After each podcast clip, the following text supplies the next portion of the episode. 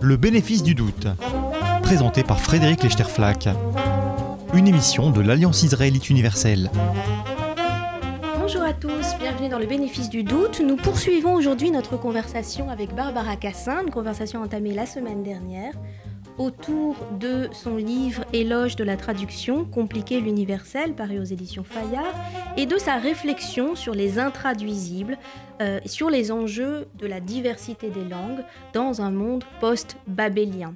Alors, la semaine dernière, Barbara Cassin, euh, nous discutions ensemble de, euh, des rapports entre diversité des langues et politique autour de cette formule que nous avons citée, mais que nous n'avons pas pris véritablement le temps de commenter, cette formule très belle, très euh, signifiante d'Umberto Eco, la langue de l'Europe, c'est la traduction. Euh, dans votre livre, vous la commentez dans deux directions différentes sur lesquelles j'aimerais vous voir, euh, vous entendre revenir. D'abord contre la prétention de d'un anglais dégradé que vous appelez le, globish, hein, le global English, à euh, finalement servir d'outil de communication universelle, au risque de l'appauvrissement de toutes les nuances que portent les langues. Et puis aussi dans une autre direction, euh, qui est celle de croire qu'on peut euh, finalement être, avoir une sorte de, de, nationalisme linguistique, être tellement fier de sa langue et de la prétention de sa propre langue à dire l'universel, qu'on entre dans une hiérarchie des langues et des cultures. Barbara Cassin, la langue de l'Europe, c'est la traduction. Du coup, comment, réenchanter l'Europe à partir de cette formule? D'abord, euh, vous le dites très bien, euh, en refusant le globish, c'est-à-dire euh, une uniformisation par le bas, avec une langue commune qui n'est pas une langue et dont les seules, dont les seules œuvres sont les demandes de subventions à l'Europe euh, on sait que nous, euh, chercheurs... On entend la chercheuse ah là qui s'exprime. C'est monstrueux. Je veux dire, euh, même quand nous sommes jugés par, des, par des Français, nous devons écrire un anglais d'une pauvreté remarquable et, et qui n'est pas de l'anglais. C'est-à-dire que le seul anglais que personne ne comprenne, c'est l'anglais d'Oxford, c'est clair. Bon, donc, à quoi ça sert le globish Ça sert essentiellement à classer et à au ranking. À évaluer. à évaluer, mais au, sens, euh, voilà, euh, euh, la, qualité est une propriété émergente de la quantité. Voilà, nous, nous y sommes. Bon. Alors, à part cette vection terrifiante et qui est une véritable vection de l'Europe, hein, la non moins terrifiante symétrie, je la trouvais dans le nationalisme ontologique, c'est-à-dire dans, au fond, une manière de penser les langues à la Heidegger, avec euh, un génie propre à chaque langue et des langues plus géniales que d'autres, en l'occurrence le grec, et l'allemand encore plus grec que le grec. Moyennant quoi, vous pouvez toujours essayer de faire de la philosophie euh, en français, en italien, en anglais, ce sera jamais très... en espagnol, on n'en parle même pas. Bon, donc euh, voilà. Et le nationalisme ontologique, évidemment, est lié à quelque chose de l'ordre de l'identité nationale, une espèce de de génie des langues euh, qui est enraciné, comme dit Heidegger, enraciné dans un sol et dans une race. Bon, euh, cela, évidemment, nous n'en voulons pas. Évidemment. En même temps, la frontière est difficile à tracer entre euh, la perception de la saveur d'une langue et le génie d'un peuple qui s'exprime dans sa langue. Absolument. Donc la, la frontière, je pense, elle est même impossible à tracer. C'est-à-dire qu'il faut simplement euh, refuser de... on peut aimer la culture d'un peuple, aimer la culture à travers des textes. C'est ce que Hannah Arendt euh, disait pour elle. Elle disait que euh, sa patrie, c'était sa langue. L'allemand. L'allemand. La langue des nazis aussi, mais, la langue que les nazis s'étaient appropriée, mais qu'elle reprend à son compte comme langue de culture. et c'est sa patrie. Et sa patrie, c'est l'allemand, pas l'Allemagne. Moi, je dis que si ma patrie est le français, pas la France, c'est assez juste. Et du coup, ça me permet aussi d'avoir, d'être un peu apatride et d'avoir plusieurs patries, c'est-à-dire que le grec est bien ma patrie aussi, bien que la Grèce ne le soit pas. euh, c'est comme ça que je jouerais autour du, génie, du rapport entre génie, enracinement, si vous voulez, et culture, nation, État et culture. Alors, il y a une autre manière de, j'allais dire, de se, tirer euh, de, ce, de ce débat euh, sur la langue unique ou sur le globish, sur la langue de communication universelle. On a cru un temps qu'on pouvait parier sur l'espéranto. Vous, vous avez des mots très durs contre l'espéranto, d'ailleurs, parce que c'est pas une, c'est pas une option, c'est juste un appauvrissement de, de, de toutes. Et puis, c'est vraiment pas universel, c'est-à-dire que c'est vraiment basé. C'est très européen. C'est très indo-européen. Et euh, Michel Deguy appelle ça le désespéranto. Je trouve ça tout à fait juste. bon, en tout cas, c'est plus ou moins enterré. Mais il y a une autre manière de se tirer de ce débat, c'est de fabriquer, et on a beaucoup progressé en la matière, des, des, des logiciels de traduction automatique qui aujourd'hui sont beaucoup plus efficaces qu'ils ne l'étaient il y a quelques années, quand les, les, les programmes type Google Translate ou les, les, logiciels de traduction automatique de Facebook, par exemple, ont démarré. Euh, ils traduisaient mot à mot, c'est-à-dire chaque mot était rapporté à son équivalent en anglais. Euh, et, et, et, et, ça tournait comme ça à partir d'un pivot unique. C'est ce que vous expliquez dans... Une langue dans, pivot. Oui. Voilà, une langue pivot qui était l'anglais de, de, départ. Aujourd'hui, ces logiciels de traduction automatique, ils ont fait beaucoup de progrès. Ils disent beaucoup moins de bêtises. On a beaucoup moins d'effets comiques quand on, quand on, on entre un texte. Avant, c'était très très drôle. On Oui. pouvait, bon. Euh, Aujourd'hui, c'est beaucoup plus efficace. Euh, parce que ces logiciels de traduction automatique, ils ont intégré dans leur auto-apprentissage une part de la, de la mémoire contextuelle euh, des mots, des expressions. Part de la culture. Une part de la culture. Alors, est-ce que c'est ça, aujourd'hui, euh, la nouvelle langue de communication universelle Barbara Cassin.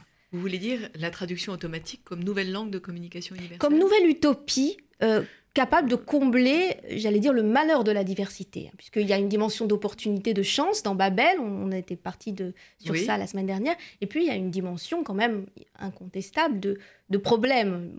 Je, je- Voilà, mais pas malheur. voilà, peut-être pas malheur, mais en tout cas de problèmes, d'obstacles, d'objections, de difficultés, De difficultés. De conflits aussi potentiels. Oui, pas plus que dans l'université. hein. Euh, les, les conflits sont encore pires euh, quand on dit la même chose et que ça ne veut pas dire la même chose. C'est encore pire là. Mon premier travail, c'était sur euh, le dialogue entre Leibniz et Arnaud, qui disait, toujours, qui disait ensemble, tout ce qui n'est pas un être n'est pas non plus un être. Quand ils le disaient, ils accentuaient pas un être de la même manière, et donc là, c'était irréconciliable. Donc, euh, je- Jusque dans la formule tautologique. voilà, voilà.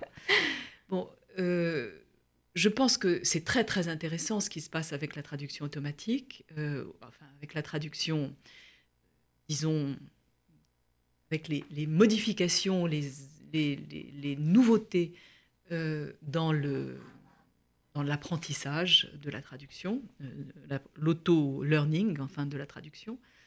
Je pense qu'en effet, il y a beaucoup moins de bêtises, beaucoup moins d'effets comiques, et que ça ressemble beaucoup plus, si j'ose dire, au dictionnaire des intraduisibles. C'est-à-dire que on prend un nuage de mots et un nuage de mots. On prend des mots en contexte et des mots en contexte, et des mots en contexte syntaxique et des mots en contexte syntaxique. Donc c'est beaucoup plus intelligent. Maintenant, euh, je ne crois pas que pour autant ça soit la simple solution. Euh, cliquer sur un bouton un jour ou l'autre, euh, ça, ça sera possible. On, on cliquera sur un bouton euh, à partir d'un texte et on l'obtiendra dans une autre langue. Bien. en, en- en permettant à chacun de se contenter du coup de sa propre langue. Mm. Chacun pense dans sa langue, écrit dans sa langue et se fait comprendre Eh du bien reste alors- du monde. Eh bien alors justement, euh, chacun pense dans sa langue et, et quoi Et comprend quoi du reste du monde? Ce qui m'intéresse, moi, c'est le passage de l'un à l'autre. Si ce passage, c'est pour ça que je disais cliquant sur un bouton, si ce, passage c'est cliquer sur un bouton, on n'apprendra pas grand-chose. On ne sortira pas de sa propre langue. Et c'est ça qui me paraît très grave. Euh, ça suppose que une langue n'est jamais qu'un moyen de communication. Donc, ok, la communication passera. Et alors Qu'est-ce qui ne passera pas? Il ne passera pas le type de perception de l'autre, le type de vision du monde. Ça, c'est un, un terme euh, un peu idéaliste euh, de Humboldt, par exemple, hein, de- des linguistes du 19e, du romantisme allemand. Mais ça, ça ne passera pas. Et ça, ça se perçoit en littérature, par exemple, dans les choix du traducteur, d'un traducteur littéraire, je veux dire, pas d'un interprète, au sens de l'interprétariat. Oui. Et en même temps, le traducteur littéraire, c'est celui qui interprète le plus fortement les textes, celui qui en fixe le sens, vous dites. Est-ce que c'est ça qu'on va perdre dans le... je- euh, enfin, ce que je crois, c'est qu'on va perdre le, le vacillement entre. C'est ça qu'on va perdre. C'est ce geste, disons, énergétique des langues qui fait que une langue n'est jamais close, un texte n'est jamais clos. Et que euh, c'est pour ça que vous, vous faites très justement le lien entre euh, interprète et interprète. Interpréter au sens euh, herméneutique du terme et interpréter au sens de traduction un bon interprète est évidemment un interprète, c'est-à-dire un herméneute. Et le traducteur est à la fois interprète et herméneute.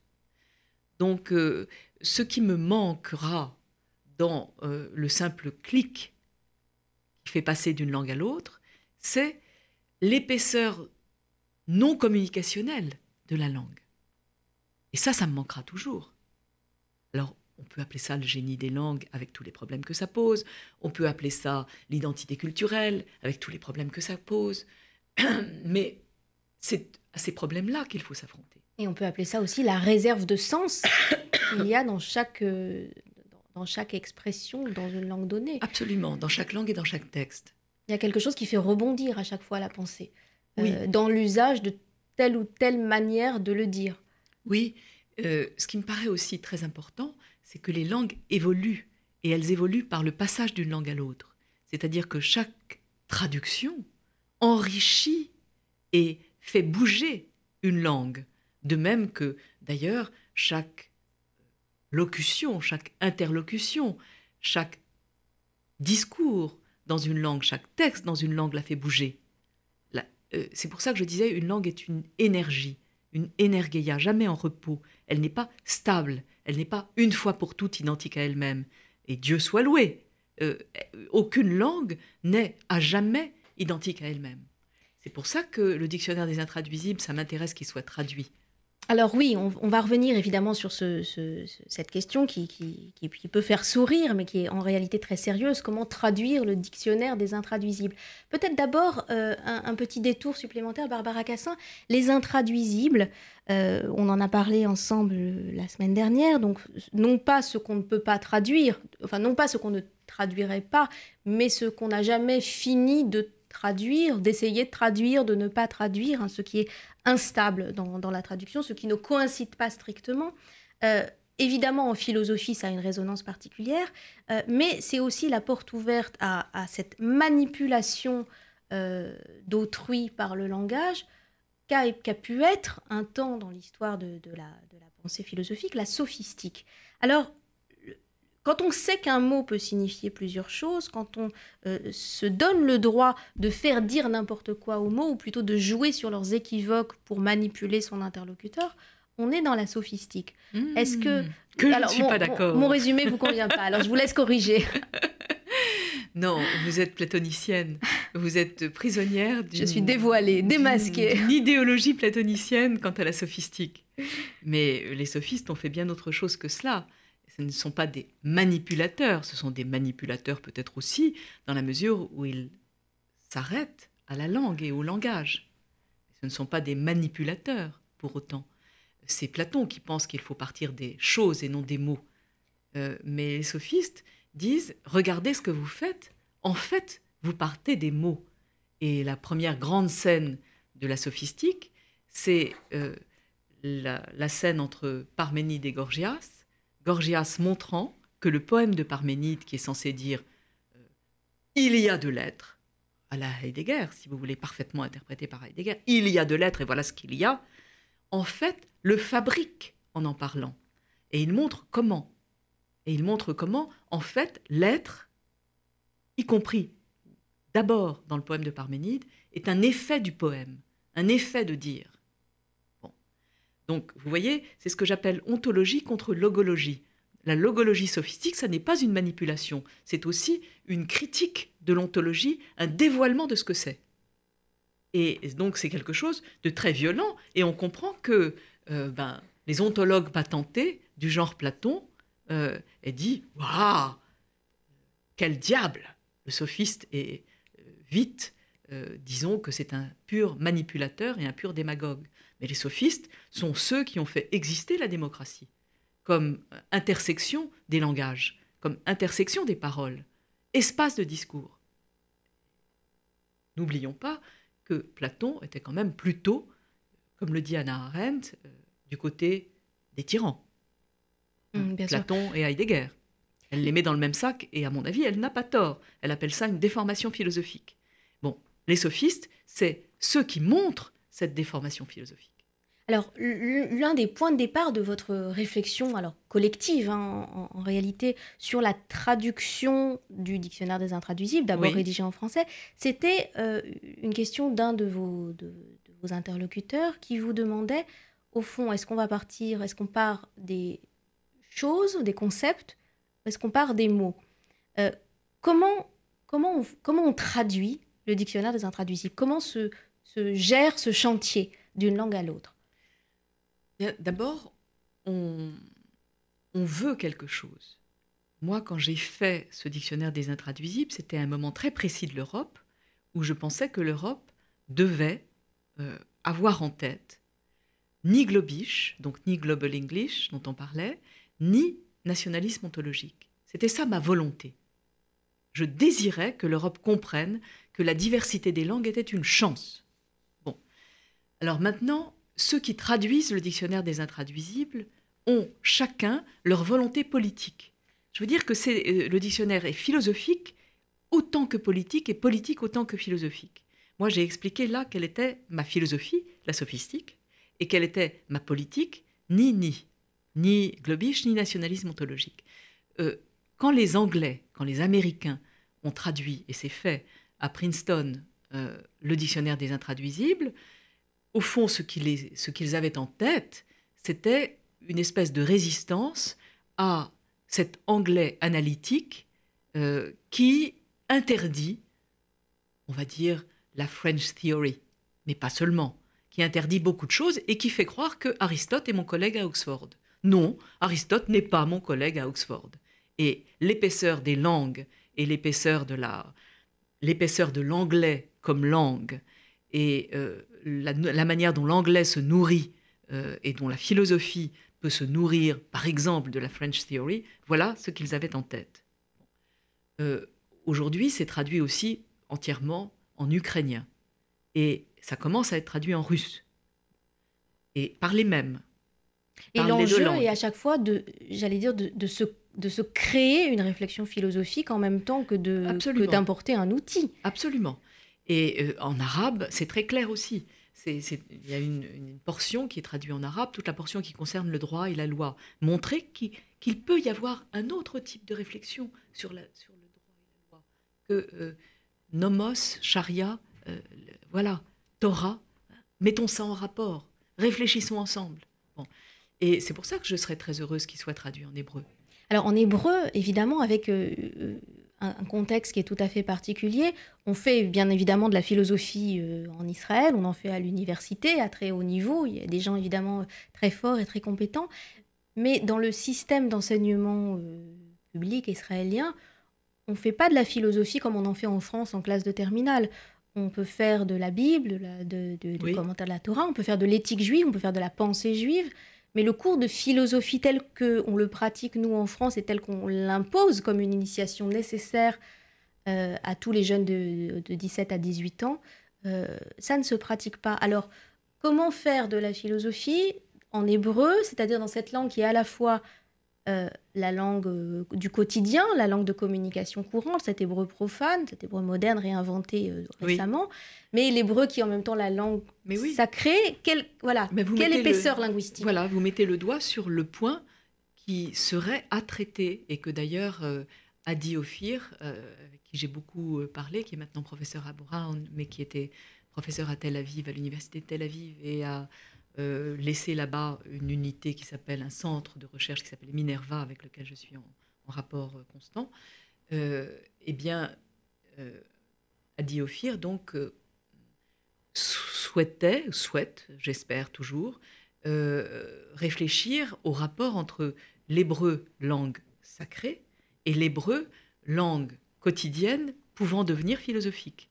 Et c'est ça le point qu'il s'agirait de travailler euh, en transportant ce dictionnaire des intraduisibles euh, de la métalangue française à la métalangue hébreu. C'est ça qui serait nécessairement en, question et mis en cause et mis en, comment dire en efficace.